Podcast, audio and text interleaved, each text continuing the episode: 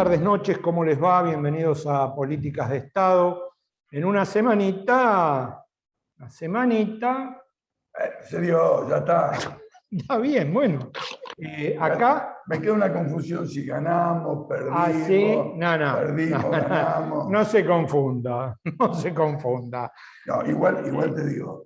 eh, Levantamos un semimuerto, pero no ganamos. No, está claro. Y me parece que hay que las cosas por su nombre. Ah, Se perdieron las elecciones, hay que poner las barbas en remojo, pensar qué es lo que pasó. Y me parece que hoy vamos a tener un programa para, para pensar eso. Igual, digo, me tiene un poquito cansado este, alguna, algunos este, periodistas que han tomado partidos políticos. Viste ¿no? directamente, sí. Este, ya, ya hace rato que se ve eso, pero ahora me parece que se reúne eh, el Estado Mayor del PRO, de la, eh, la Alianza Cambiemos, y discuten líneas de acción y tienen muchos que la reproducen, ¿no?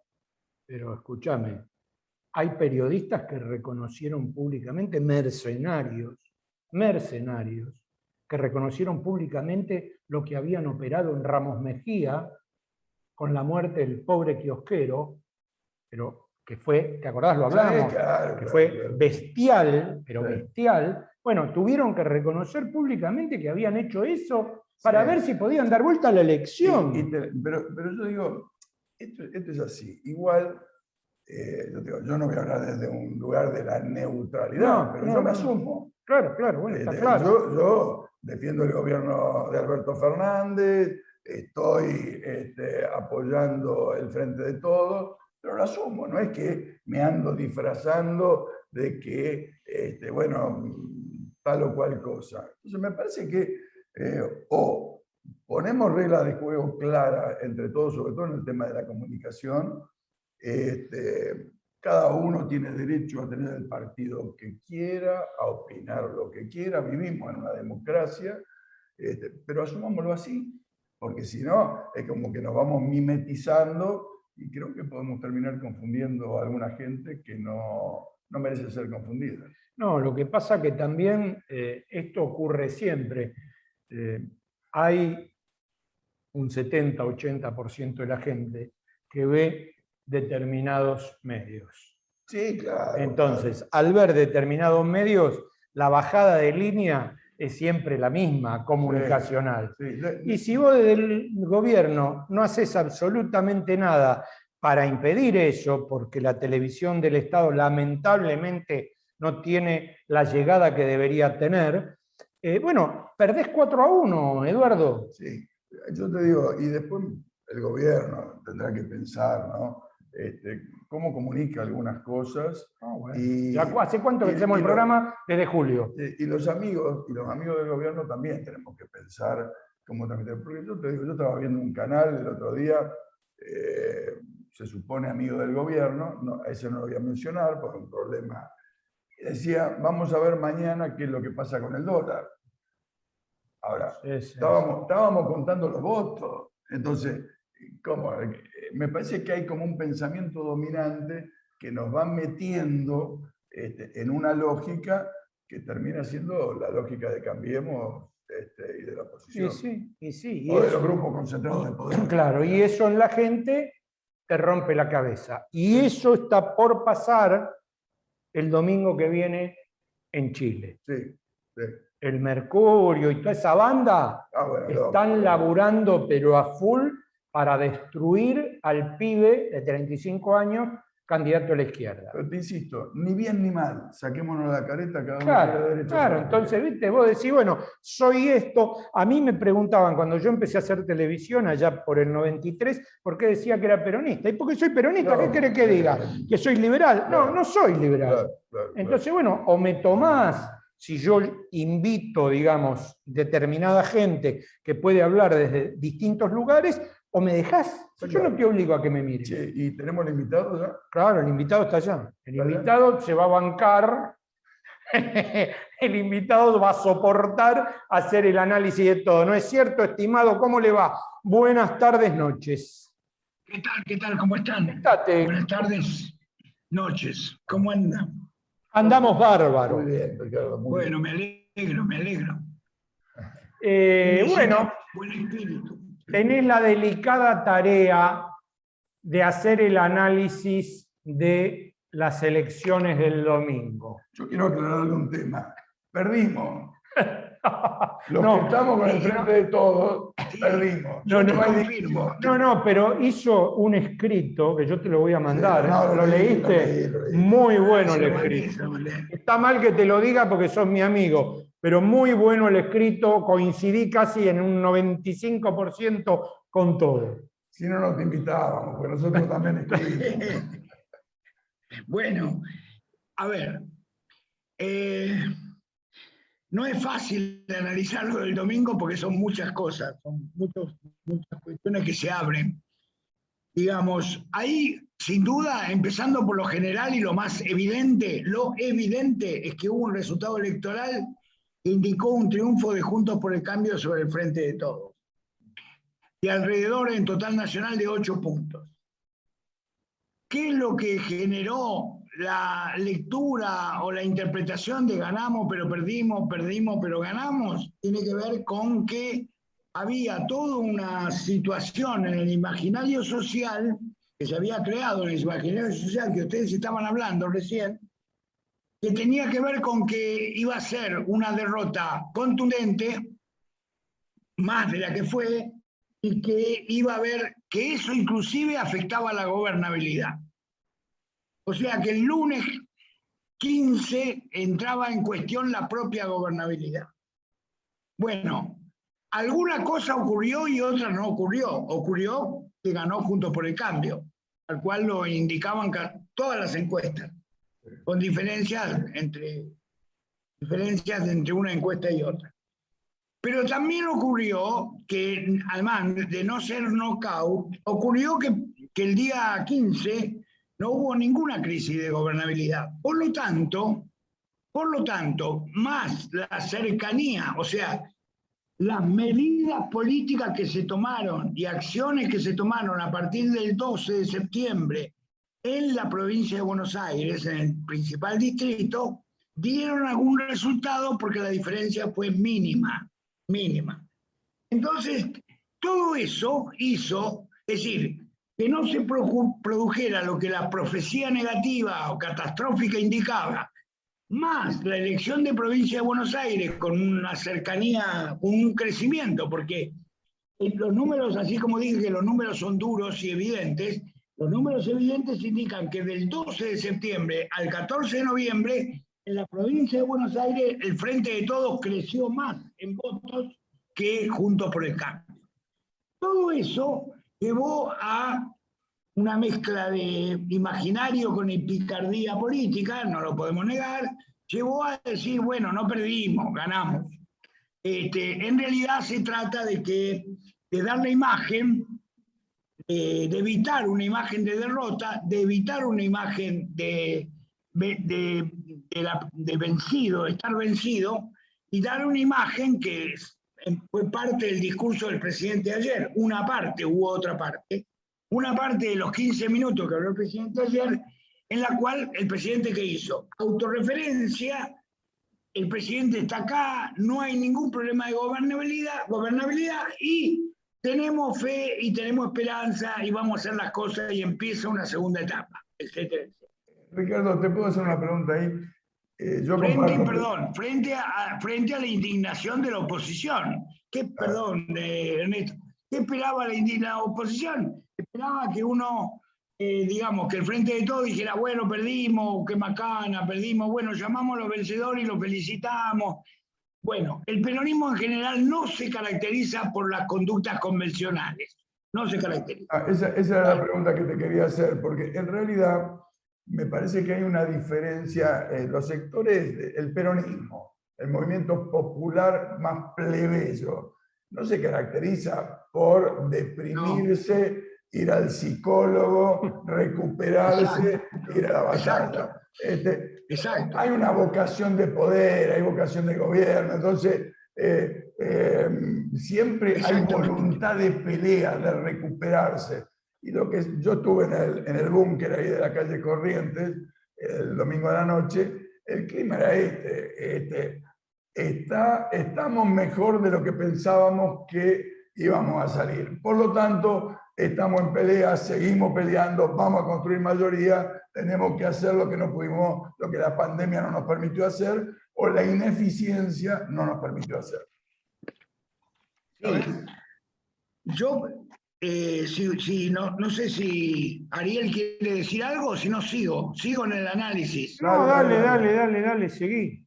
Bueno, cuando uno analiza los números, los fríos números, es evidente la, derrota del Frente de Todos, pero algunas cosas que llaman la atención y que permiten sacar alguna conclusión. Por ejemplo, el peronismo perdió, inclusive en algunas capitales provinciales entró tercero, perdió en 18 de las 23 capitales provinciales, perdió en 15, en 15 provincias, 15 provincias perdió el quórum propio en el Senado, como todos sabemos, aunque mantiene la ser primera minoría en diputados. Diputados la situación está equilibrada. Y en la provincia de Buenos Aires, el Senado provincial, eh, la distribución de cargos, de acuerdo a los votos, permitió que ahora que lo tenga más oxígeno, esté más cómodo con el Senado que acaba de ser elegido en la provincia de Buenos Aires. Bien, eh, la conclusión es que ha habido, eh, perdón, quería decir esto, cuando menciono capitales provinciales, ¿qué quiero decir?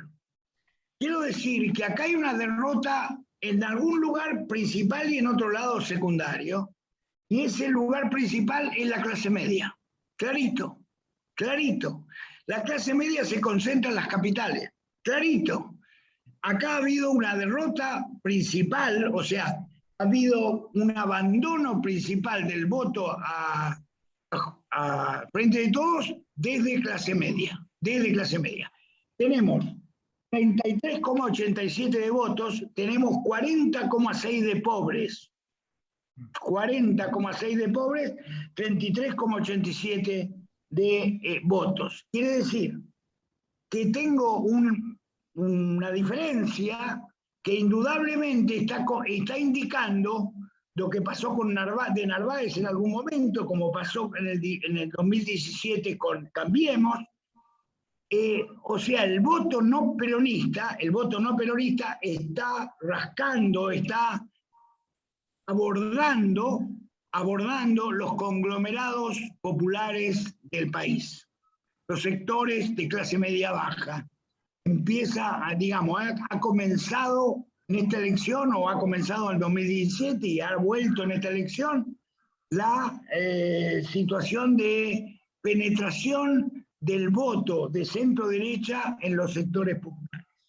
Esto es una de las conclusiones que yo este, he llegado, eh, en la cual muestra que pensemos, si nosotros sacamos vemos los números del 2019, aclaro rápidamente que no es totalmente equivalente, porque una cosa es una elección presidencial que tuvo 88% de concentración, de polarización.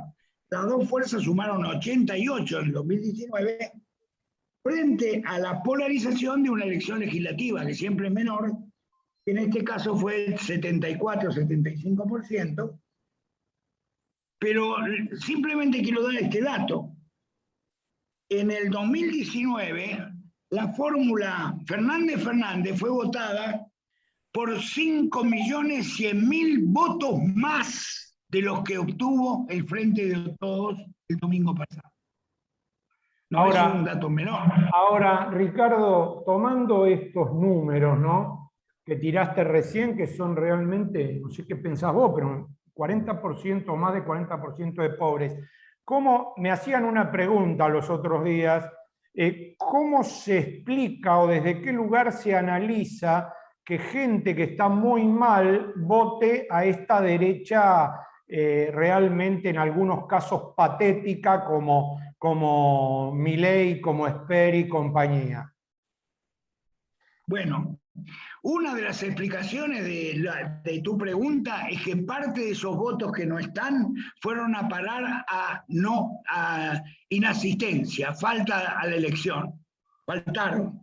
Hubo más presentismo que en, que las PASO, pero el presentismo no llegó a un número tan alto como para no, no mirar que casi hay un 30% de, de gente del padrón que no fue a votar. Entonces ahí hay una parte del peronismo enojado o del, del, populismo enojado, en una parte. Y otra parte fue a parar, aunque parezca mentira, en algunos distritos fue a parar a opciones de derecha, como el caso de Milei en Capital. Sí, esa era mi pregunta, ¿viste? Porque, a ver, vos decís, por ejemplo, eh, eh, pongo un caso muy cercano a nosotros o a mí, eh, la señora que nos ayudaba en casa, ¿viste? Que amiga de años, y sin embargo vos le preguntabas si, y, ah, no, yo al peronismo no lo voto. pero bueno, el frente no es solo el peronismo. No, pero yo no lo voto. Y creo que como ese ejemplo, hay muchísimos ejemplos que se, volcan, que se vuelcan perdón, hacia ese lugar y que yo no lo termino de entender. Bueno, ese es uno de los grandes interrogantes, ah, eh, uno de los grandes interrogantes que vos acabás de plantear que uno tiene en la cabeza después de las elecciones. O sea, lo siguiente. El, el voto no solamente atravesó el frente de todos, el gobierno, sino también al propio peronismo. Eso es lo que yo pienso. la elección está interpelando al peronismo. ¿Por qué lo digo? El peronismo hizo la peor estadística pura, hizo la peor elección de su historia. Cuando digo el peronismo hizo la peor elección, es porque en cada elección sumo los candidatos peronistas. No es que estoy tomando a unidad ciudadana solamente en el 2017. No, tomo unidad ciudadana más uno país, más Frente Justicialista, por ejemplo, lo sumo. Si sumo, me encuentro con que la elección del domingo el peronismo obtuvo su nivel más bajo, 33,87. Y ojo, porque si el piso es 30, o sea, si yo de 33.87 bajo a 30, estoy al borde del abismo. Quiero decir, por el borde del abismo, estoy en una elección, me quedé con el voto duro, nada más, nada más que con el voto duro, y no puedo aspirar a la presidencia. Acá te acordás, Manolo Callao dijo, el problema es enamorar. Sí, claro. ¿no? Y me parece que ahí eh, el gobierno de alguna manera se ha quedado corto con el enamoramiento. Bueno, pero hay, hay, hay temas, este, para que pensemos un poco, hay temas que no se pueden omitir, pero que no son suficientes. Yo no puedo omitir la pandemia pero tampoco puedo omitir las vacilaciones o la eh, falta de instrumentación de, a pleno del presupuesto cuando existen estas necesidades. Hay muchas partidas presupuestarias que siguen siendo subutilizadas este, y eso indica falta de gestión. Si hay plata y no la gastas, es porque está faltando gestión. Y después falta mística discursiva. Yo digo, mi ley, en mi opinión, así como sectores de la izquierda trotskista, del FIT, mm. se llevan algo de votos, porque no me vas a decir que en Jujuy hay 25% de trotskistas, 26% de trotskistas que votaron a Vilca. Este, indudablemente es un voto bronca, es un, un voto por oposición, es un voto por default, es un voto este, por falta de alternativa. Entonces, me parece que ahí tenemos que pensar desde el campo nacional y popular, primero, si alcanza solo con la camiseta peronista, y segundo, si alcanza con un discurso de prolijidad institucional este, para resolver las cosas. Tenemos que ser prolijos, tiene que haber institucionalidad pero también tiene que haber mística que deviene de actos como lo que ocurrieron el día 17 de noviembre, este, el día de la militancia. ¿no? sé cómo lo ves. Sí, sí, yo de acuerdo con vos. Simplemente, Eduardo, eh, yendo un poco más a fondo, de, rascando un poco más el tarro que vos abriste, yo diría, bueno, el problema, ¿sabés cuál es también? Es discutir a qué llamamos cada una de las cosas que vos llamaste, porque hay diferencia de criterio dentro del frente. Sí, claro. O sea, hay, hay diferencia de criterio. O sea, ahora nos vamos a sentar con el Fondo Monetario Internacional. Es, un, es una mesa, una negociación muy compleja. ¿Por qué? Yo lo digo en el artículo. Va a haber ajuste, pero claro que va a haber ajuste. ¿Qué duda cabe? El presidente puede decir que no va a haber ajuste, bueno, yo lo puedo comprender, pero ninguno de nosotros tiene esa tramaña responsabilidad. ¿Pero va a haber ajuste? Sí va a haber ajuste. Si vos me preguntás dónde va a haber ajuste, no sé. Yo te diría, empezaron por los jubilados, porque los jubilados están corriendo atrás de la inflación, está claro. Ahora, si va a haber otro ajuste, seguramente sí, pero no sé dónde. Ahora, hay que sentarse y firmar, hay que sentarse y discutir, y yo creo que el frente es un frente, eh, el frente de todo, que es un frente muy eficaz en lo electoral, ha sido eficaz en lo electoral, ahora no, eh, eh, no es lo mismo en lo electoral que gobernar. Y me parece que ha estado sometido, vos lo dijiste bien, a la pandemia, que siempre es muy difícil de administrar y que no hay que olvidarse de ella, pero además ha estado sometida a los vaivenes de, de la, de la propia interna del, del, Frente de Todos. Yo no sé cómo, cómo está la situación. Es evidente que las profecías no se cumplieron, pero no podemos negar que hay una interna y que eh, también es una coalición, tiene que haber interna. También en el Frente Amplio en Uruguay hay interna, pero el problema de la interna donde asegure conducción y dirección institucional, no una interna donde el presidente sea la figura más débil de esa interna.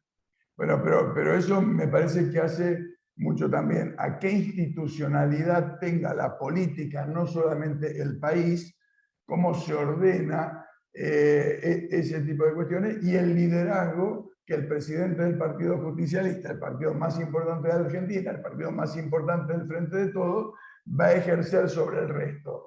Por ejemplo, yo digo, eh, pasaron dos años hasta que hubo la primera reunión del Frente de Todos hace dos semanas. Exactamente hace dos semanas se hizo la primera reunión formal del Frente de Todos con, todos los partidos políticos. ¿Por? Porque se parte de la base que desde el gobierno se ordena la política. Y la verdad, hay decenas de miles de militantes que podrían estar contribuyendo al debate con la sociedad de lo que se hace, se deja de hacer, lo que está bien, lo que está mal, que no tienen espacio. Y yo creo que ahí tiene un espacio Alberto Fernández que tiene que ocupar también. Él tiene que conducir esto. Y no tiene, y tiene que impedir que sus ministros eh, cataloguen a personas que tienen posiciones políticas e ideológicas, como en mi caso, que nos cataloguen de dogmáticos, porque ya me la veo venir, ya me la veo venir, de dogmáticos de cerrado. Yo comparto con vos que un acuerdo con el fondo de, de, mm, tiene que ser manejado y que va a exigir producir ajustes. Pero el ajuste puede ser por los sectores populares y de menores recursos, claro, puede ser también por los que tienen más guita en este país que han concentrado mucho. ¿no? Pregunto. Sí, sí, sí, claro. Claro, no, es cierto lo que vos decís. En la segunda parte del discurso de ayer, la segunda parte del discurso de ayer, el presidente hizo referencias muy importantes. Yo vi que Clarín lo había puesto en, tapa. Eh, muy importantes para mí, porque tiene que ver con lo que vos dijiste. El presidente en la segunda parte eh, dijo y habló de que el peronismo, o el Frente de Todos, perdón, el Frente de Todos va a ir a paso, va a ir a primarias. Totalmente.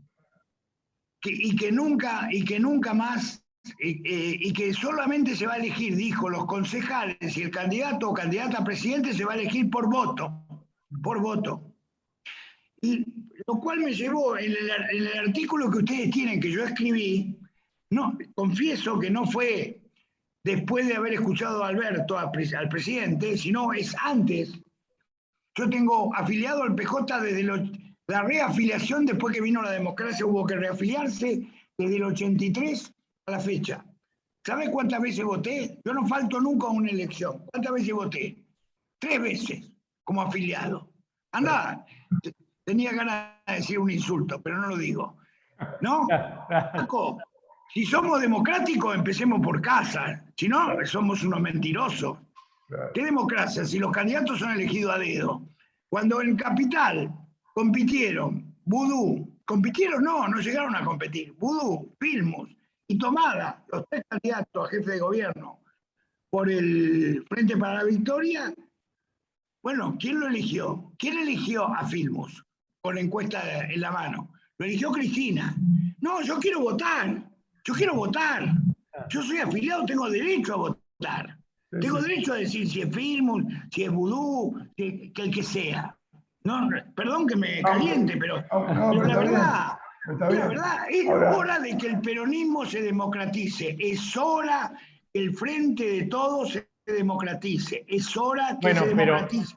Pero, Ricardo, bueno, yo también voté tres veces, ¿eh? así que estamos empatados en esa, pero lo que dice Eduardo es cierto, es muy factible, es muy factible que la gente que tenga otra postura sea etiquetada desde el mismo poder y puesto en un lugar mm, de dogmatismo falso, pero que convenga a determinados sectores que te van a sacar del juego. Sí, por supuesto, por supuesto, por supuesto. Yo, yo lo dije, Ariel, y creo que está escrito. Yo lo que veo en el frente de todos es una contradicción entre los posibilistas, le llamo, y los ideólogos. Lo que vos llamaste, ustedes llamaron dogmatismo. O sea, yo veo una contradicción ahí. A mí me parece que es muy bueno tener ideología, que tener principios y tener valores. Ahora, el posibilista también hay que escucharlo, porque el posibilista te dice, mirá, por este camino se puede, por este camino no se puede. Estoy de acuerdo. El, frente de todo, el frente de todos este, está lleno de palabras, está lleno de palabras. Hay que, hay que definir cosas más concretas, más concretas. O sea, y, caminos concretos, caminos. Es decir, me parece a mí, ¿no? Perdón porque me, me, agarro me entusiasmo, discúlpeme. No, vuelvo al tema de las pasos, una, una advertencia y aclaración. Hay que democratizar en todos sentidos, porque si a mí me conviene más por las medidas restrictivas, por el piso del 25%, por el sistema eh, no utilizado sentido ir por afuera, voy a terminar, en vez de democratizar, dinamitando el espacio. Entonces, tiene que ser democrático, tiene que haber sistema de representación proporcional, tiene que haber un piso razonable para que todos vayamos a la disputa, todos los que quieran. Y el resultado ordene y estemos todos comprometidos para poder este, respaldar eso. Se nos va terminando el tiempo, a ver tu última reflexión, este, dale. Por, supuesto, por supuesto. Perdón, no escuché lo último. No, no, que se nos está terminando el tiempo ah. y tenemos que pasar después a hablar de lo otro que te queríamos preguntar, que era todo el tema internacional, etcétera, etcétera, etcétera. Pero de todas maneras, bueno, te damos las gracias por, esta primer, por este primer approach y, bueno, y la seguimos. Eh, vamos a una pausa y eh, seguimos con el programa. Acompaña a Política de Estado. Puerto La Plata, un importante nodo logístico para los sistemas productivos de la región. Un puerto en continuo desarrollo. Puerto La Plata, el puerto del futuro.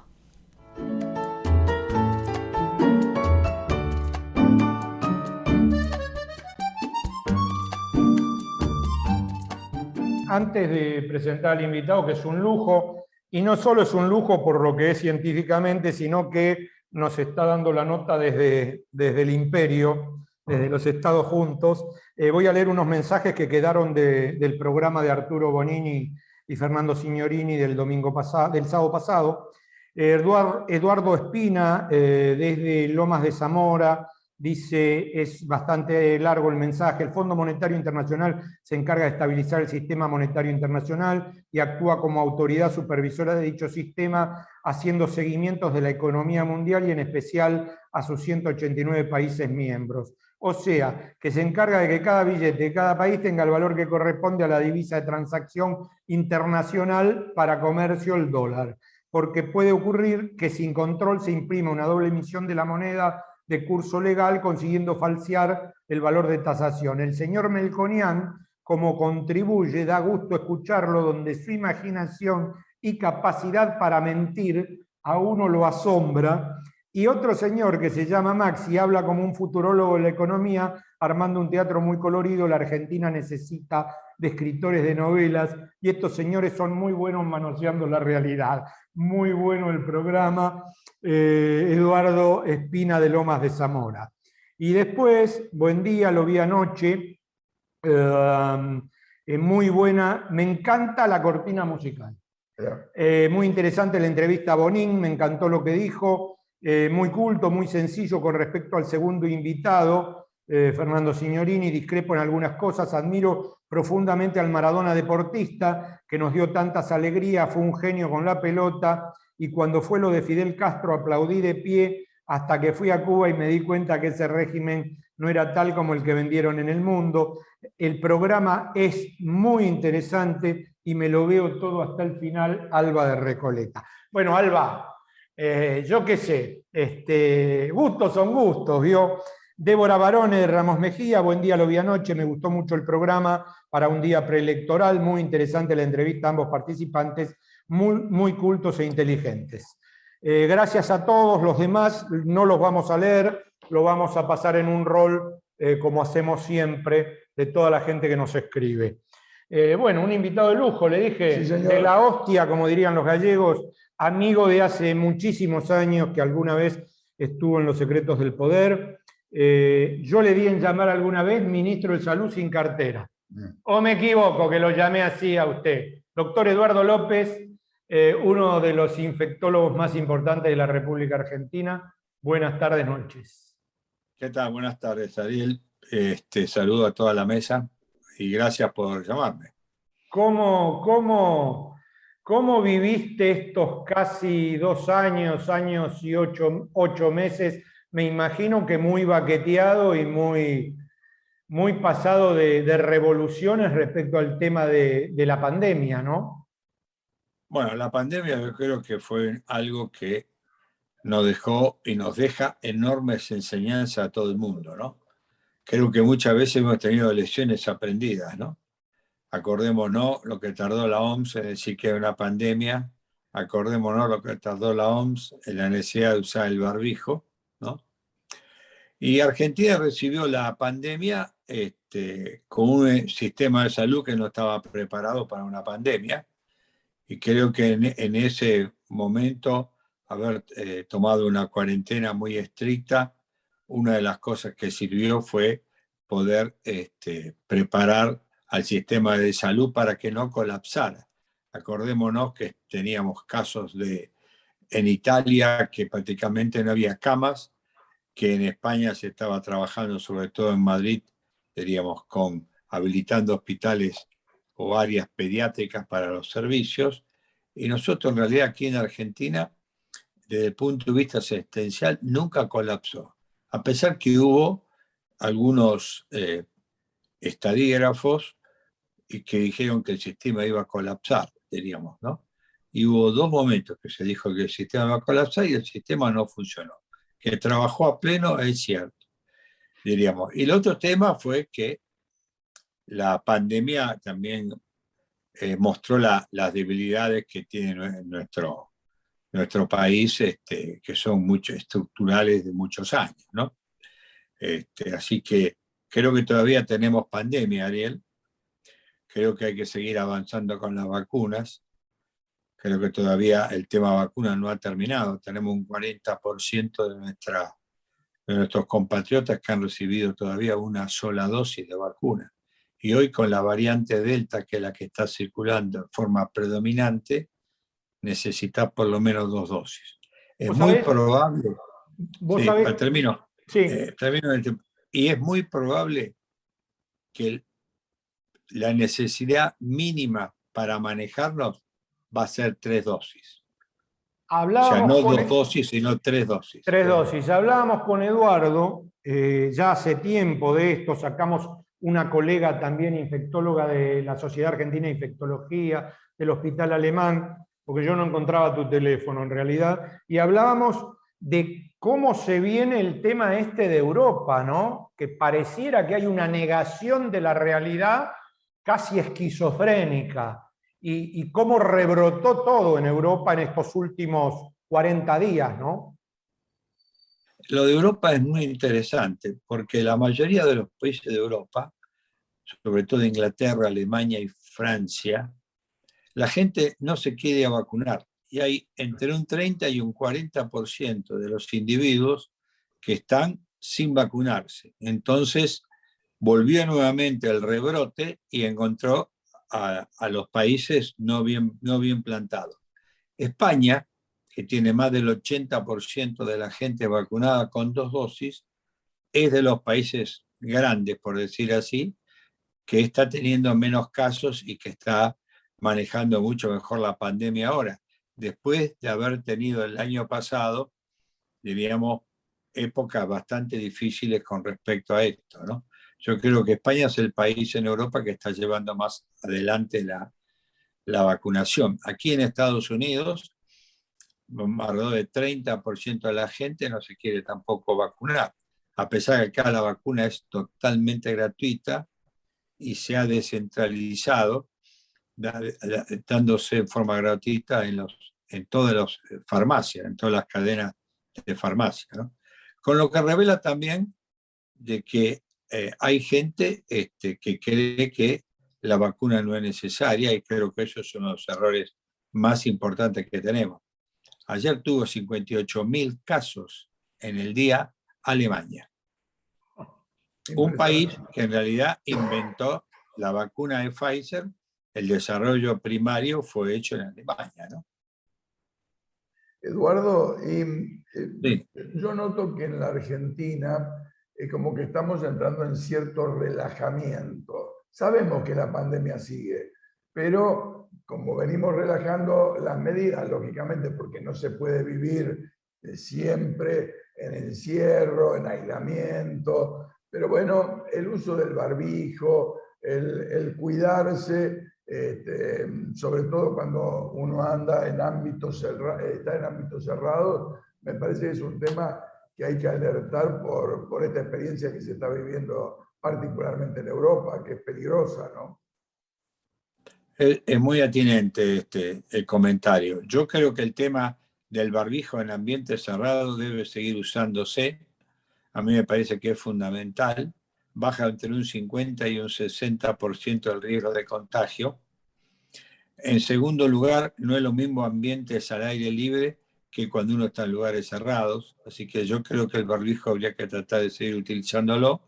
Y en lo posible, que la flexibilización de las medidas no sea, no sea el resultado o no sea que permita relajarnos. Una cosa es flexibilizar la medida y otra que nosotros lo tomemos para relajarnos. Miremos los datos en Argentina.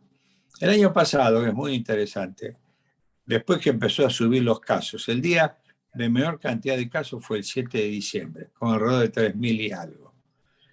Este año nosotros estamos amesetados en la curva entre los 1.000 y 1.500, más cerca de los 1.500 ahora. Pero tuvimos, el día más grande fue con 41.000 casos, lo que revela claramente que el relajamiento que ocurrió en diciembre, enero, en febrero, acordémonos, la hipoteca la pagamos en marzo para adelante, ¿no? Y eso es lo que hay que evitar para no tener el modelo que tenemos en, en, Europa. Yo creo más todavía, yo creo que hay que apurar el ritmo de vacunación. Si uno lo mira, el ritmo de vacunación ha disminuido comparado con el mes de agosto o con el mes de septiembre, ¿no? Y por otro lado, estamos teniendo brotes en escuelas secundarias mm. vinculados a los adolescentes que todavía no han completado su segunda dosis. ¿no? Los adolescentes están vacunado con una de las mejores vacunas, está demostrado, que es la vacuna de Pfizer. Pero todavía la segunda dosis, los adolescentes todavía falta recibir la un grupo importante, ¿no? Y cuando uno dice, bueno, falta nada más que el 10%, pero el 10% son 4 millones de personas, Entonces, no es el 10% de 2.000, es de 43 millones de personas, ¿no? Ahora vos... Y ahí viene el tema, ahí viene el tema, cuando yo les escucho, bueno, hemos vacunado a tantos, está muy bien, pero muchachos, no nos olvidemos que este, este, lo que nos falta son 4 millones de personas, ¿no? Digo para un modelo. A nosotros nos falta más o menos 38% para recibir la segunda dosis. 38% en Argentina son aproximadamente 14, 15 millones de personas. Ahora, vos tenés una parte de todo el expertise que tenés de ser tal vez el mejor infectólogo pediátrico de la Argentina, tenés una experiencia personal porque sufriste el COVID, ¿no? Sí, yo estaba vacunado con dos dosis de Sputnik ah. y en el hospital de niños hubo un brote de 25 eh, personal de salud, trabajadores de la salud, que nos enfermamos. Nos enfermamos con una cepa que tiene alta transmisibilidad, no tanto como la Delta, que es la gamma, que antes se llamaba Manaus.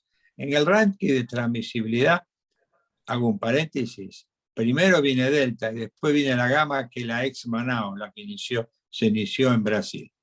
Dicho esto, nos enfermamos todos con, con la cepa gamma, la ex Manaus, y la verdad que todos tuvimos una evolución leve, lo que habla bien a las claras que los primeros cuatro, nos enfermamos a los tres meses, a los dos meses y medio de haber tenido la vacuna, que no nos olvidemos que la vacuna después de los sexto mes empiezan a bajar. Por eso la necesidad de dar el refuerzo o en el caso de las vacunas chinas, dar adicionales. ¿no? Las vacunas que tienen menos eficacia son las vacunas chinas. Por eso el Estado, con buen criterio, volvió a dar una dosis adicional de Sinopharm. ¿no? Ahora, acá hay una combinación, al escucharlo, de dos cuestiones. Por un lado, todo lo que se puede hacer desde el punto de vista preventivo médico vacuna. La vacuna me parece que es un tema eh, que, requiere seguir fomentándolo en las escuelas, en los lugares de trabajo, que la gente que no se vacunó se vacune, que, que le falta una dosis que se la dé, que el que le corresponde la tercera se la dé. Y después hay un factor, me parece, cultural que tenemos que trabajar, que, que no es un problema de individualismo, el vacunarse eh, o el cuidarse, que es un problema social, porque si yo me, me enfermo y ando contagiando, este, esto es, un, es el cuento de nunca acabar, terminamos con un problema muy serio.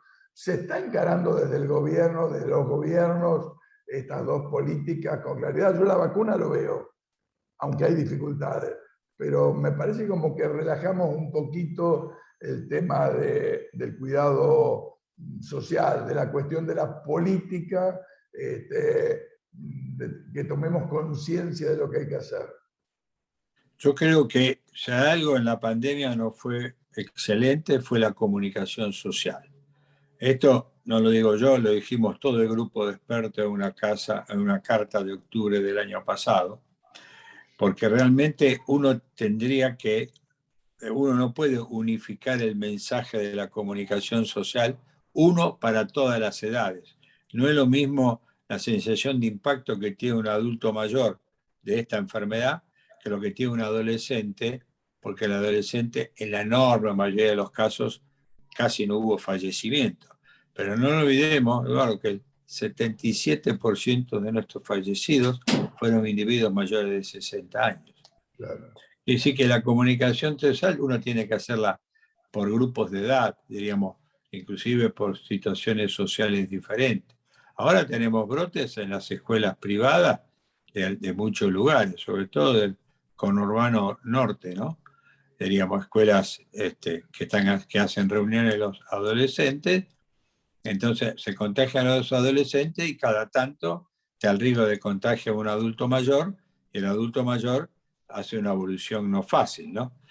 O sea, creo que en ese sentido me parece que la comunicación social tendría que seguir manteniéndose, que creo que es tu mensaje, me parece, ¿no?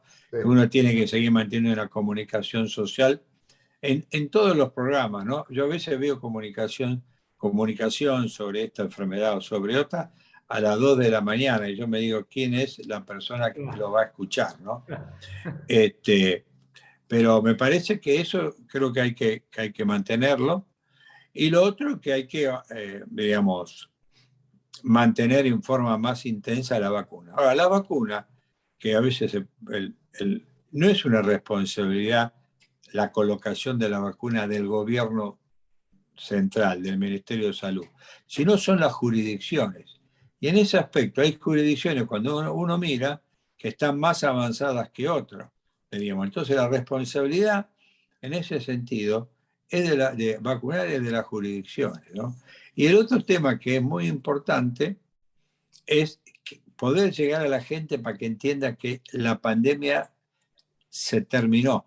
Y esto no es así. Y esto tan es así que el grupo que más falta vacunar con dos dosis es el grupo entre 18 y 39 años de edad. El adulto joven o, el, joven que cree que ya no es necesario vacunarse. a mí no me va a tocar, ¿no? Que puede, pasar en los, adolescentes. Ya está. Exactamente. Eduardo, ¿y cómo viste la reacción en los chicos más chiquitos respecto al tema de la enfermedad y el tema de la vacunación? Bueno, acá este es un punto que es, eh, un punto muy importante. Esta es una vacuna voluntaria. Quiere decir que si uno lo va a dar a los chicos, los que tienen que estar de acuerdo y aceptar, aunque sea tácitamente, son los padres. El primer punto. Eh, hoy por hoy, aunque no lo creas, en el mundo hay dos únicas vacunas que algunos gobiernos han aprobado para su uso en pediatría. No mayores de 12 años, ahí hay va. Pero menores de 12 años, que son la de Pfizer, que se aprobó en Estados Unidos hace dos semanas, de 5 a 11 años, y por otro lado, la, eh, la vacuna eh, de Sinopharm, que es la que se aprobó en China, diríamos, ¿no? Entonces, estas son las dos vacunas. Argentina decidió vacunar con Sinopharm y en general yo creo que si un padre quiere llevarlo a vacunar, tiene que vacunarlo, porque no sea cosa que por ahí el chico se enferme y se enferme en forma grave y uno tiene que estar teniendo los padres una responsabilidad sobre esto. Y si tiene dudas que hay que consultar con los, con los, con los pediatras, que es quien mejor conoce a los chicos. Ahora, en un concepto de vacunación universal, teniendo en cuenta que esta enfermedad enferma a partir de los dos años con distinto grado de intensidad de dos a todo el mundo, es lógico que el concepto de vacunar en chicos esté presente. Después uno puede discutir si es la mejor vacuna Sinopharm o si es la mejor vacuna Pfizer. Fíjate vos, Ariel, en Estados Unidos todavía no terminó Moderna su estudio en chicos con su vacuna este, para poder ser aprobada. AstraZeneca no tiene estudios hechos, Sputnik no tiene estudios hechos, ¿no? O sea, en general los dos únicos son esos dos. Y hay otro tema que es también importante en, este sentido, es que los chicos contagian. Esto es un tema. Ah, ah. y los chicos se contagian. Entonces, cuando uno hace el concepto de vacunación universal es cuando uno dice, bueno, los chicos hay que vacunar. Si vos me decís, me hubiera encantado que la vacunaran con Pfizer, bueno, está bien, pero hay dos vacunas en el mundo nada más, ¿no? Y además, los, con la vacuna de Pfizer, los países centrales tienen prioridad, ¿no? Acabo de hablar con un periodista de, de que, que vive en Francia y me dice que prácticamente en Europa la vacuna que se usa es Pfizer. Entonces, vos te das, y esto yo no hago juicio a valor, es una excelente vacuna. Lo que yo digo es, va a haber menos Pfizer para otros países. No sé si está claro. Claro, claro, sí. Obviamente, si la usan allá, acaba a llegar al final, ¿no? Claro. Por ejemplo, lo que hizo eh, Uruguay, ahí es bueno tenerlo en cuenta. Uruguay vacunó con la vacuna que los datos publicados tenían menor eficacia, que es la CoronaVac o Sinovac. ¿Está bien? Que es la que vacunó también Chile y la que vacunó también Brasil en la primera etapa. Esa vacuna tiene 52% de eficacia para todas las formas de COVID y alrededor de un 90% para el COVID grave. Lo que hizo Uruguay fue la tercera dosis a todo el país, después que pasaron cinco meses de la segunda dosis, ¿no? Vacunaron con Pfizer. Porque las vacunas de, de mRNA mensajero, cuando vos las das como refuerzo, Ariel, aparentemente tiene, provoca títulos, provoca cantidad de anticuerpos más altos, mayor cantidad de anticuerpos, que cuando usás dos veces AstraZeneca y AstraZeneca, por ejemplo, ¿no? Así que creo que vamos a tener, va a haber que ir, armando algún tipo de este tipo. Los adolescentes van a ir todos vacunados con Pfizer. Y hay un grupo de adultos, que también es bueno, que se vacunaron con Sputnik 1, ¿no? el primer componente, y se les dio Moderna, que es igual que si le diera Pfizer. ¿no? Este, yo creo que nosotros tuvimos con los, y yo lo digo siempre, creo que Rusia no cumplió en tiempo y en forma entregando la segunda dosis, porque nos demoró mucho, y en segundo lugar AstraZeneca tampoco cumplió, diríamos, no entregando la, vacuna a fin de febrero, las entregó en abril, acordémonos, ¿no? Uno, uno, en medio del fárrago de todo eso, tiene mala memoria, ¿no? En general. Pero esto fue así. Esto fue así. Por ejemplo, hay miles de cosas, digamos. Este, creo que en este sentido este, no nos tocó este, estar, estar bailando con la, la, reina de, belleza del baile, ¿no?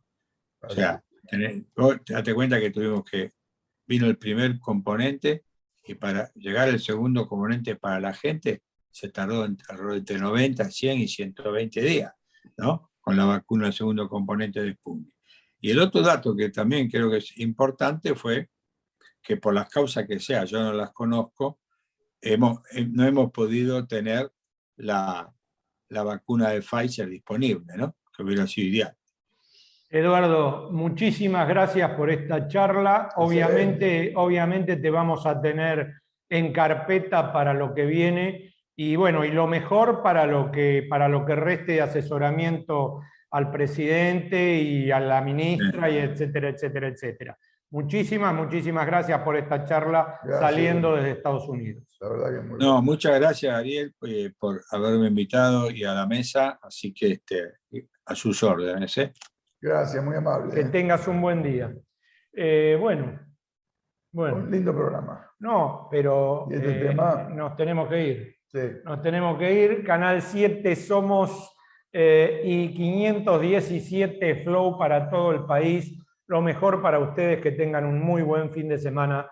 Nos vemos el próximo sábado con Eduardo en Política de Estado.